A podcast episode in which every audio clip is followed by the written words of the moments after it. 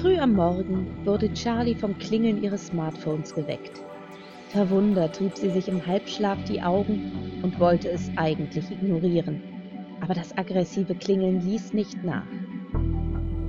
Charlie sah auf das Display und sah Fatimas Nummer. Fatima nahm diese ganze Freundinnen-Sache wohl etwas zu wörtlich. Klar, sie kannten sich schon sehr lange und Charlie war ihre engste Bezugsperson, aber das beruhte nicht auf Gegenseitigkeit. Für Charlie war Fatima hauptsächlich ein Experiment. Seufzend ging sie dennoch ans Telefon. Hey Fatima, es ist verdammt früh am Morgen. Was ist los? Verschlafen rieb sie sich die Augen. Am anderen Ende der Leitung war leises Schluchzen zu hören und in Charlie kam leichte Sorge auf. Hallo? Fatima, was ist los? Was ist passiert? fragte sie in den Hörer, als keine Antwort kam. Es dauerte noch eine Weile, bis das Weinen schließlich nachließ und Fatima endlich etwas sagte. Tut mir leid, hast du heute schon was vor? Mein Onkel ist wieder in der Stadt. Charlies Augen wurden groß, als sie das hörte. Das war das Letzte, womit sie gerechnet hatte. Dieser Kerl war ein wirklich kranker Perversling. Fast so schlimm wie Desiree. Charlie überlegte kurz und schüttelte dann den Kopf. Sie hatte heute genug zu tun und Fatima war eine erwachsene Frau. Ähm, tut mir leid, ich habe eine ganze Menge vor. Du hast doch Bodyguards.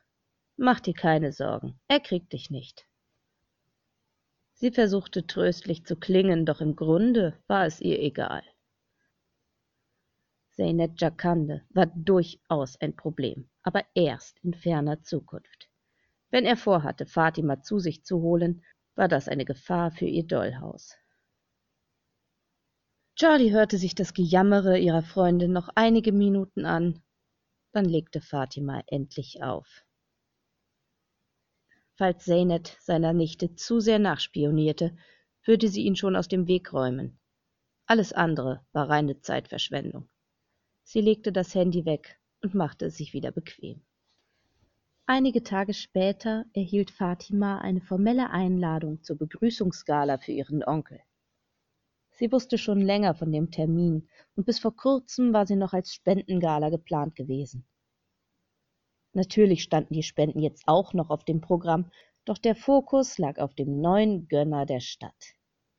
Fatima war drauf und dran abzusagen, doch als Oberstaatsanwältin war ihr Auftritt Pflicht. Fast nichts würde ihr Fernbleiben entschuldigen.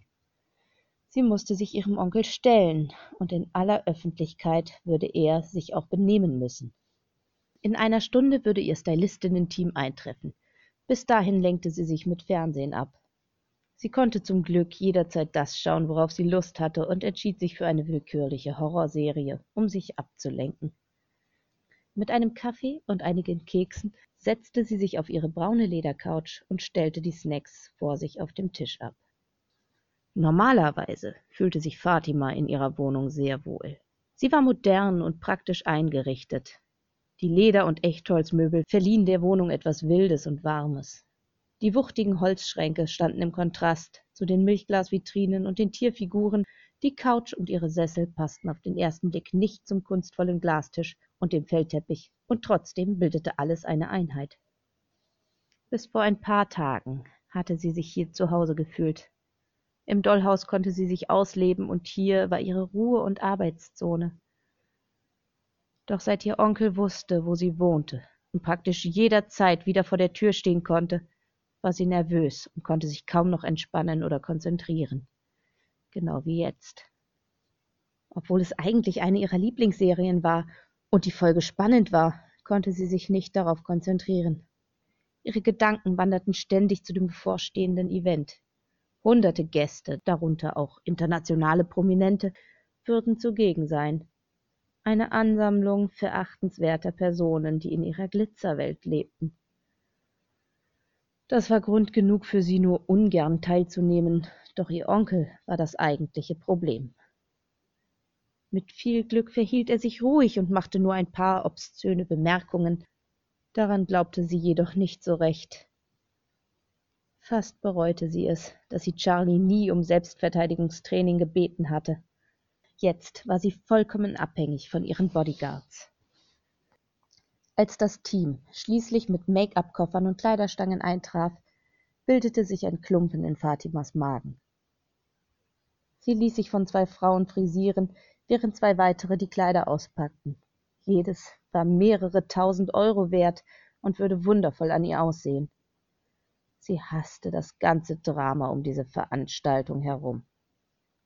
Am Ende war alles nur Show. Fatima entschied sich für ein eng anliegendes Kleid aus goldenem Stoff. Dazu wurde ihr passender Schmuck herausgesucht, und nach mehr als zwei Stunden war auch ihre Hochsteckfrisur aus unzähligen Zöpfen fertig. Sie sah in den Spiegel und erkannte sich kaum wieder, so verkleidet kam sie sich vor. Wenn sie sich mit Charlie ab und zu verkleidete, damit sie beide nicht auffielen, kam sie sich nur halb so verstellt vor. Trotzdem dankte sie den Frauen und gab ihnen ein gutes Trinkgeld für die Mühe.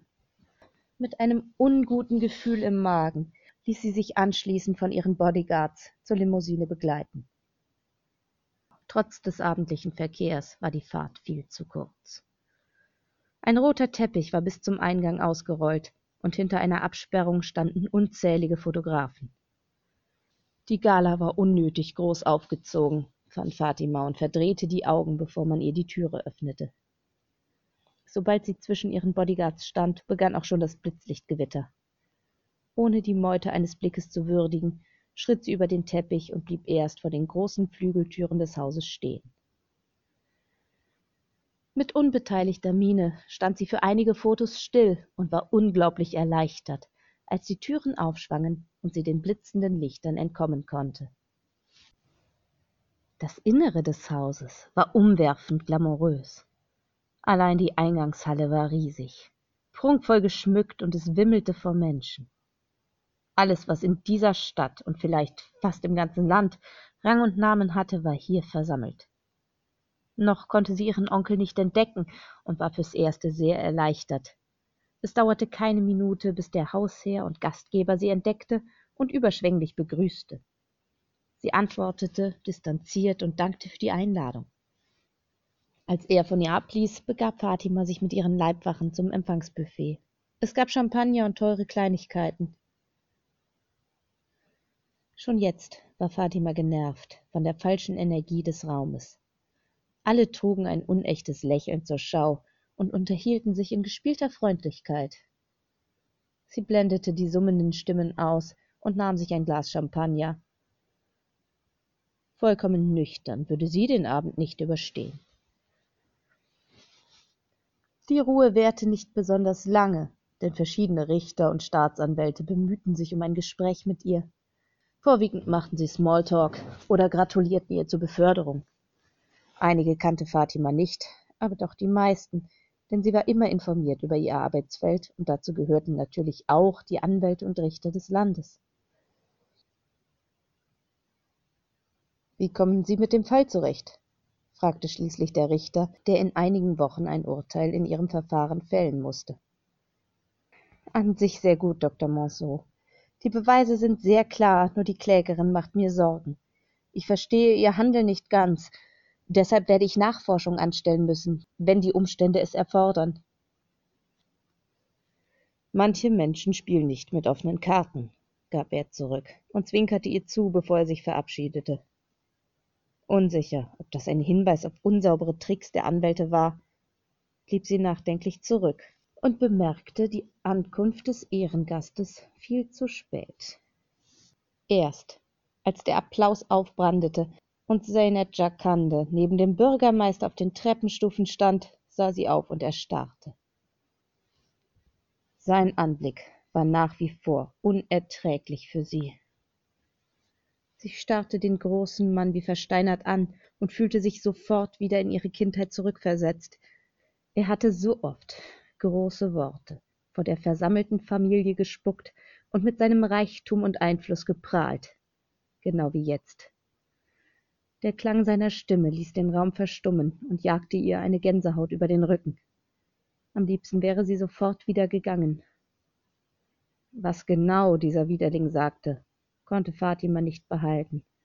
Seine Lippen formten für sie keine verständlichen Worte, nur bedrohliche Klänge. Sie krochen ihr in sämtliche Glieder und lähmten sie regelrecht.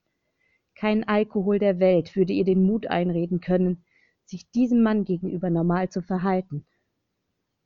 Nach seiner Rede lud der Bürgermeister schließlich alle Gäste ein, ihm in den Ballsaal zu folgen, während das Bankett noch aufgetragen wurde. Mit steifen Schritten folgte Fatima den anderen und musste dem starken Drang zur Flucht widerstehen. Der Ballsaal erstrahlte in goldenem Glanz vor ihr, und es wurde bereits Musik gespielt, als sie eintrat. Es war noch kein offizieller Tanz, aber der ein oder andere wiegte sich zu den sanften Klängen des Orchesters. Fatima war weder nach Musik noch nach Tanz zumute und schon gar nicht nach Essen. Nach einer gefühlten Ewigkeit wurde dann zu Tisch gebeten. Hunger hatte Fatima absolut nicht, aber sie hoffte auf erträgliche Sitznachbarn.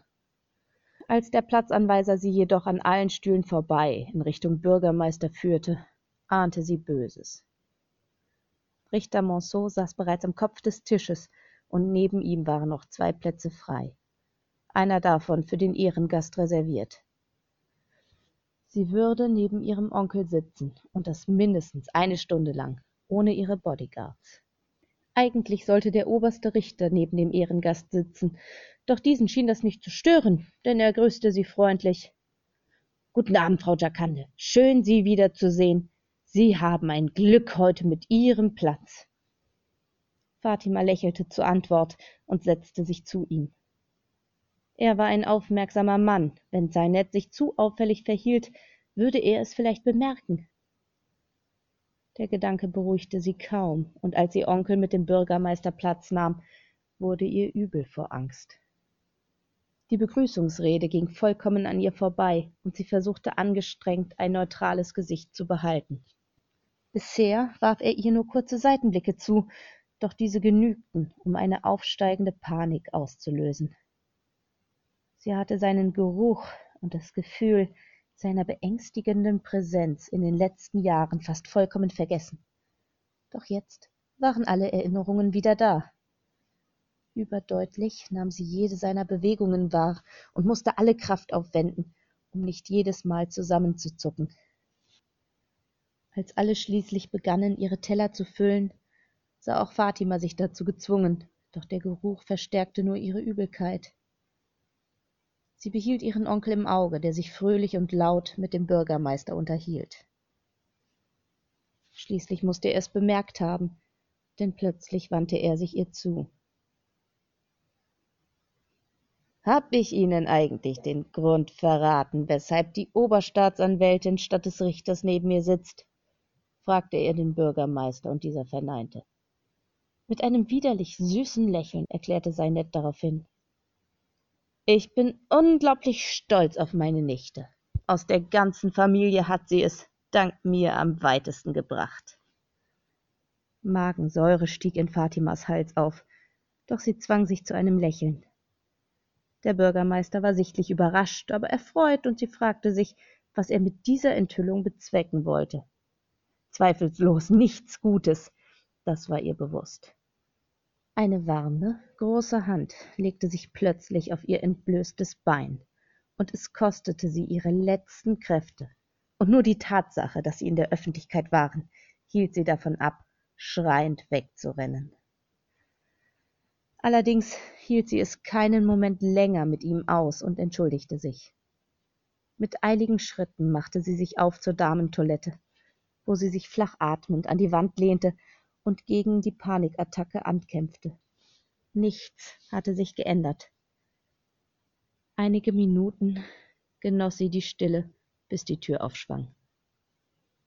Fatima sah nicht auf in der Annahme, es sei eine andere Frau. Als jedoch die schweren Schritte auf sie zukamen, öffnete sie die Augen und konnte einen entsetzten Schrei nicht unterdrücken. Der Mann presste ihr jedoch sofort die Hand auf den Mund und drückte sie fest gegen die Wand.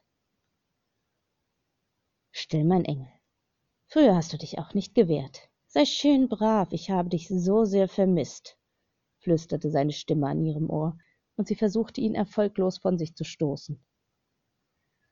Ohne auf ihren Protest zu achten, presste er seine großen Lippen auf ihre und nahm ihr die Luft zum Atmen. Die Panik kehrte zurück, doch sie konnte nichts tun. Er hatte sie fest im Griff und fuhr unaufhaltsam mit seinen dreckigen Fingern über ihren Körper. Er zögerte nicht lange und fuhr mit den Händen unter ihren Rock. Sie hörte ein reißendes Geräusch. Dann zog er ihren Rock hoch und sie stand entblößt vor ihm. Fatima wand sich unter seinem Griff, versuchte verzweifelt, sich zu befreien, doch er war zu stark und sein Griff tat ihr weh. Wie nebenbei öffnete er seine Hose und stieß erbarmungslos zu. Vor Schmerz schrie Fatima unter seiner Hand auf. Oh, mein Engel, wie sehr habe ich dieses Gefühl vermisst, stöhnte er, und sie musste würgen. Am liebsten hätte sie ihm vor die Füße gekotzt, doch er hielt sie fest gegen die Wand gepresst und stieß wie von Sinnen in sie ein. Wäre sie gläubig, würde sie um Hilfe beten, doch welcher Gott würde sie schon erhören? Der Schmerz war unerträglich, brennend, wenn auch nicht mehr so schlimm wie damals. Verzweifelt hoffte sie, dass jemand ihre Abwesenheit bemerkte und sie suchen kam.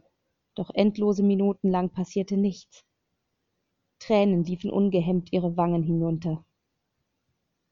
Ihr kunstvolles Make-up war nun zweifellos ruiniert. Doch Seinet war noch lange nicht fertig mit ihr. Das wusste sie aus Erfahrung. Manchmal hat es Stunden gedauert, bis er endlich befriedigt gewesen war. Wie viel Zeit er sich heute nehmen würde, wusste sie nicht, aber sie konnte es nicht mehr ertragen. Sie schloss die Augen und biss die Zähne zusammen. Irgendwie würde sie das durchstehen müssen. Monsieur Jacande, Monsieur, äh, der Bürgermeister. Fatima atmete zitternd ein. Wer auch immer nach ihrem Onkel suchte, sie hoffte, dass er auch hier reinkam. Ein Moment lang war es wieder still. Ihr Onkel vergewaltigte sie ungestört weiter, hatte den anderen Mann vermutlich nicht einmal gehört. Die Tür schwang plötzlich auf und ein blonder Mann trat ein. Er verstummte mitten im Satz und Fatima riss die Augen auf. Wer auch immer er war, er konnte das hier nicht ignorieren. Er musste ihr einfach helfen. Treten Sie von der Dame zurück, Monsieur, sonst muss ich die Security holen. Und tatsächlich, ließ ihr Onkel von ihr ab. Sobald er sie losließ, sank sie auf den kühlen Boden und keuchte erleichtert, aber schmerzvoll. Sie konnte ihr Glück kaum fassen. Ihr Onkel schloss seine Hose und richtete sich wieder her, während der andere ruhig zusah. Sie haben nichts gesehen, junger Mann. Wir unterhalten uns später, drohte er im Gehen und schloss die Tür unter den mißbilligenden Blicken ihres Retters, der sich nun neben sie kniete. Tut mir leid, dass ich nicht früher gekommen bin. Der Richter Monceau äh, schickte mich nach Ihnen. Er meinte, Sie seien sehr lange weg. Tränen strömten ihr noch immer über ihr Gesicht herab. Sie schämte sich für ihren Zustand, und sie brachte es nicht fertig, ihm ins Gesicht zu sehen. Bleiben Sie doch ruhig sitzen. Ich halte Wache, dass Sie ungestört sind. Er war im Begriff zu gehen, doch alleine wollte Fatima plötzlich nicht mehr sein. Bleiben Sie, bitte, flehte sie, und der Mann blieb stehen. Er schien kurz zu überlegen, kam dann jedoch zurück und setzte sich zu ihr. Seine stumme Gegenwart beruhigte sie, und langsam gewann sie die Kontrolle über sich zurück.